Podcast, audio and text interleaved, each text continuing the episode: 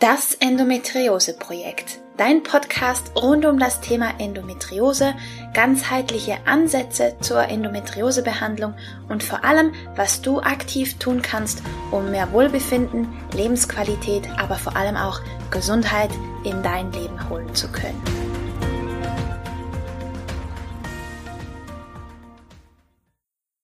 Hallo und herzlich willkommen zu einer weiteren Folge von Das Endometriose Projekt. Ich bin Romina und ich bin ganzheitlicher Endometriose Coach und ich freue mich, dass du eingeschaltet hast, denn das heutige Thema ist tatsächlich für mich zumindest sehr spannend und wie ich finde auch sehr hilfreich. Es geht darum, wie wir unserem Hirn Sicherheit vermitteln können. Und das spielt besonders bei Endometriose eine Rolle, denn chronische Schmerzen und generell eine chronische Erkrankung vermittelt nun mal nicht unbedingt dem Körper und insbesondere dem Hirn, dass es eine sichere Umgebung ist. Das ist aber ganz wichtig, damit wir allein schon die Schmerzen zum Beispiel nicht mehr so extrem wahrnehmen. Und auch wenn zum Beispiel ein Kinderwunsch da ist, ist das extrem schwierig, dann schwanger zu werden, solange diese Unsicherheit im Hirn vorhanden ist, weil im Überlebensmodus Fruchtbarkeit und Immunsystem und Verdauung und all diese nicht überlebensnotwendigen Funktionen in dem Sinne komplett runtergefahren werden. Und deswegen möchte ich dir heute Tipps mit auf den Weg geben, wie du das wieder hinkriegen kannst, wie du deinem Hirn vermitteln kannst, hey, du kannst aus dem Überlebensmodus aussteigen, hier und heute ist alles gut und es ist sicher für mich. Also, lass uns direkt einsteigen. Etwas vom einfachsten, das aber einen enormen Einfluss auf unser Sicherheitsempfinden hat, ist tatsächlich unsere Ernährung. Und genauer meine ich damit eine blutzuckerstabile Ernährungsweise. Denn wie du vielleicht weißt, hält unser Körper mit Hilfe der Homöostase den Blutzuckerspiegel in einem engen Rahmen. Zumindest versucht er das. Also in unserem gesamten Blutkreislauf befindet sich, wenn wir nüchtern sind, also längere Zeit nichts gegessen haben, etwa ein bis anderthalb Würfel Zucker, Zucker in unserem Blut. Das kommt darauf an, aus welchem Land die Würfelzucker tatsächlich stammen. Aber das ist jetzt hier nicht unbedingt relevant. Auf jeden Fall ist der Zuckergehalt tatsächlich sehr, sehr klein. Also wir brauchen nur ganz wenig Zucker, um funktionieren zu können. Und dieser Blutzuckerspiegel kann unser Körper natürlich selber steuern. Das kann er, indem er über die Leber zum Beispiel aus Eiweiß und Fett selber Zucker herstellen kann. Also das ist, der Körper möchte das in ganz engen Rahmen halten und das deswegen, weil ein zu viel an Zucker in unserem Blut tatsächlich schädlich ist und gefährlich ist für unsere Gesundheit und auch ein zu wenig extrem gefährlich sein kann. Du hast sicher schon vom Unterzucker gehört und dass das insbesondere für Diabetiker extrem gefährlich werden kann, weil sie dann ins Koma fallen können. Und deswegen reguliert es der Körper ganz stark. Und jedes Mal, wenn wir eine sehr kohlenhydratreiche, sprich zuckerreiche Mahlzeit zu uns nehmen, dann rauscht dieser Blutzuckerspiegel nach oben weil wir die Kohlenhydrate und die Zucker in der Ernährung zu Einfachzucker umbauen in unserem Dünndarm und den aufnehmen und der gelangt dann ins Blut, was unseren Blutzuckerspiegel ansteigen lässt. Dann muss unser Körper Insulin ausschütten, um diesen Blutzucker in die Zellen zu schaffen, wo sie dann idealerweise als Energie genutzt werden. Und wenn wir sie nicht als Energie verbrauchen können, wird die Glucose in Fett eingelagert. So wird der Blutzuckerspiegel wieder nach unten korrigiert. Aber je stärker der Blutzuckerspiegel ansteigt, desto schneller rauscht er auch wieder runter, was zu dem bekannten Heißhunger und Unterzucker führen kann. Du kennst bestimmt die berühmte Schokoladenwerbung, ich sage jetzt den Namen nicht, wenn du hungrig bist, wirst du zur Diva. Genau das ist der Moment, wenn du in diesem Unterzucker drin bist. Wenn du das Gefühl hast, du musst jetzt etwas essen, sonst fällst du tot vom Stuhl. Oder wenn du so ein inneres Zittern hast oder eben wenn du hangry bist, also gleichzeitig hungrig und wütend oder ja, vielleicht schon fast ein bisschen aggressiv, das ist genau dann, wenn wir uns im Unterzucker befinden. Und beides, alles was unter der idealen Spanne ist und alles was drüber ist, ist Stress für unseren Körper. Stress pur, denn es ist ein Überlebenskampf. Jedes Mal, wenn wir da in die Spitzen steigen, aber auch in die Tiefen fallen beim Blutzuckerspiegel, ist das Stress. Und das ist Stress, den wir komplett vermeiden können, wenn wir unsere Ernährung entsprechend anpassen. Also das ist ein ganz wichtiger Faktor, denn je nachdem, wie wir unsere Ernährung gestalten und wenn wir auch noch gerne snacken, dann haben wir da den ganzen Tag, solange wir auf sind, Blutzuckerachterbahnfahrten und mindestens, wenn man jetzt überlegt, wir haben drei Hauptmahlzeiten und dann essen wir vielleicht noch was Kleines zum Znüni und zum Zwiri, wie wir in der Schweiz sagen, also zum, zur Kaffeepause am Morgen und am Nachmittag, dann sind das fünf Mahlzeiten und wenn wir da jeweils hoch und runter rauschen, sind das zehn Mal am Tag, wo wir ein Stresssignal an unser Hirn senden und quasi sagen, es ist nicht sicher.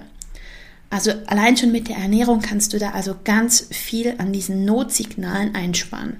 Ein weiterer Faktor ist tatsächlich die grundsätzlich die Entzündung möglichst zu reduzieren mit Hilfe eines antientzündlichen Lebensstils. Weil Entzündung, sobald viel Entzündung da ist, sobald viel chronische Entzündung da ist, signalisiert das ebenfalls einfach dem Hirn, es ist nicht sicher.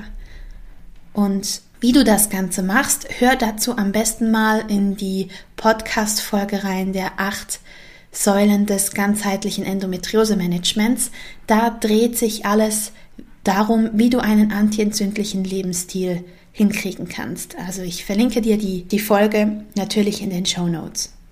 Ein ganz wichtiger Faktor, der gerne mal vergessen wird, ist tatsächlich was wir uns alles zu Gemüte führen. Nicht nur über die Ernährung, sondern auch in Form von Medien, Nachrichten, Input über Social Media, aber auch die Serien, die wir gucken.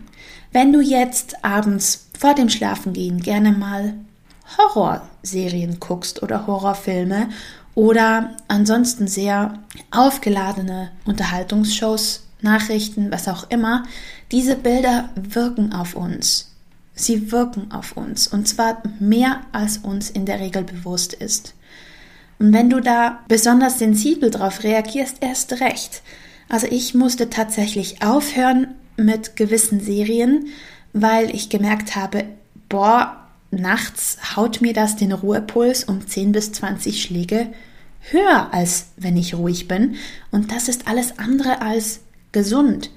Also da können wir ebenfalls ganz starken Einfluss nehmen und achte dich einfach mal drauf, was du da dir zuführst und wie es sich für dich anfühlt. Auch Nachrichten musste ich ganz drastisch reduzieren, weil es mir einfach eine Stressreaktion ausgelöst hat. Und ich messe das tatsächlich mit meinem Ura-Ring. Das ist eigentlich ein Schlaftrecker, aber der kann jetzt in der neuesten Generation auch den Puls messen. Und ich habe einfach festgestellt, dass gewisse Themen mich total triggern können und auch da einen enormen Pulsanstieg und somit eine Stressreaktion auslösen können. Und das muss nicht sein.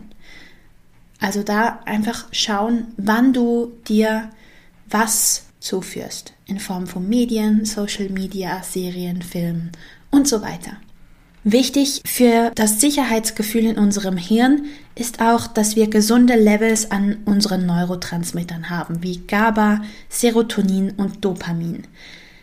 Die beeinflussen unsere Gesundheit extrem, unsere Darmgesundheit, unsere Hormongesundheit und grundsätzlich unser Wohlbefinden. Die sind unsere Wohlfühlhormone und Transmitter.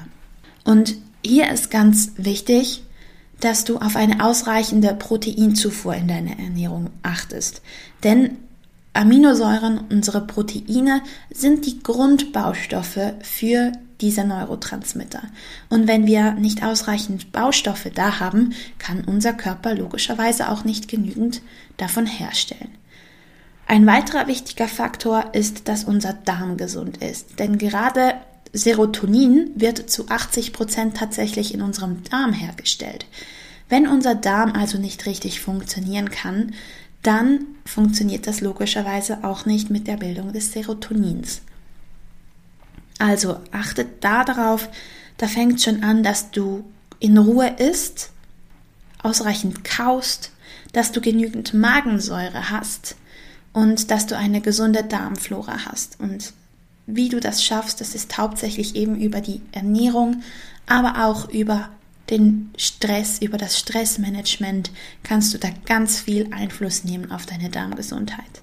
Wenn du Mühe hast, deinen Proteinbedarf über die Ernährung zu decken, was die meisten haben, weil das tatsächlich gar nicht so einfach ist, da empfehle ich dir tatsächlich ein Nahrungsergänzungsmittel, die sogenannten Essential Amino Acids, also EAAs wo einfach alle essentiellen Aminosäuren enthalten sind, sodass du mindestens diese sicherlich gedeckt hast. Das macht total Sinn. Ein anderes Nahrungsergänzungsmittel, das Sinn machen könnte, ist hier Rhodiola rosea, also Rosenwurz, weil Rhodiola tatsächlich die Fähigkeit besitzt, unsere Neurotransmitter zu harmonisieren und da wieder in Balance zu bringen. Also das kann total Sinn machen, dass gegebenenfalls zu supplementieren. Ein gesunder Umgang mit unseren Emotionen ist ebenfalls ein mega wichtiger Faktor, der gerne mal vergessen wird oder unterschätzt wird. Vielleicht auch aus der Angst heraus, dass wir nicht ernst genommen werden, aber nichtsdestotrotz ist halt dieser emotionale Link trotzdem da. Denn in unserem Hirn werden Emotionen am gleichen Ort verarbeitet wie unsere Schmerzwahrnehmung. Und deswegen ist da der Link zwischen Emotionen und Schmerzen extrem groß. Und auch mit unseren Gedanken und Emotionen haben wir einen starken Einfluss darüber, ob wir uns sicher fühlen oder nicht. Wie gesagt, hier hilft nichts, wenn wir toxisch positiv sind und einfach denken, wenn wir nur positiv genug denken, geht das Ganze weg. Das definitiv nicht. Das hilft nicht. Das ist auch kein gesunder Umgang mit Emotionen. Wenn dich das Thema etwas genauer interessiert, dann hör doch mal ins Interview-Special mit der Nina Reiter rein. Da sind wir wirklich im Detail drauf eingegangen und es war einfach nur eine wundervolle Interviewfolge, die ich dir sehr, sehr, sehr empfehlen kann zu diesem Thema. Dann ist es wichtig, dass du Wege findest, um grundsätzlich dein Nervensystem zu beruhigen. Und das sind in der Regel Entspannungsmethoden. Das kann zum Beispiel sein Meditation. Das kann sein, dass du Achtsamkeits- und Mindfulness-Übungen machst oder dass du betest, wenn das etwas für dich ist. Atemübungen sind ein wunderbares Tool, die dich unfassbar schnell in die parasympathische Bahn lenken können, also aus, dem, aus der Stressreaktion in die Entspannungsreaktion holen können. Aber auch Yoga, gesunder und genügend gesunder Schlaf ist enorm wichtig und wird oftmals komplett unterschätzt und vernachlässigt. Aber auch Sachen wie Grounding, dass du wieder in die Natur gehst, dich der Natur und dem natürlichen Licht auch aussetzt. Das ist unfassbar wichtig, dass da dein Körper sich wieder selber regulieren kann.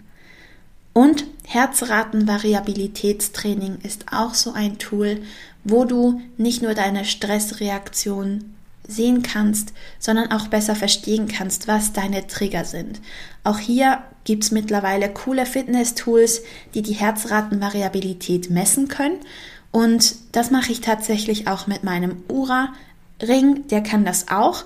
Und da sehe ich wirklich, wie sich was auf meine Herzratenvariabilität auswirkt.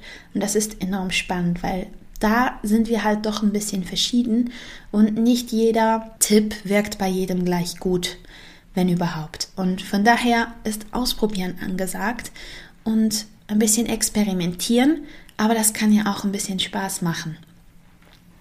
Also, ja, ich hoffe, Du konntest aus dieser Folge was für dich mitnehmen und ich kann nicht genug darauf hinweisen, wie wichtig es ist, Sicherheit deinem Hirn vermitteln zu können, denn das steuert so viel.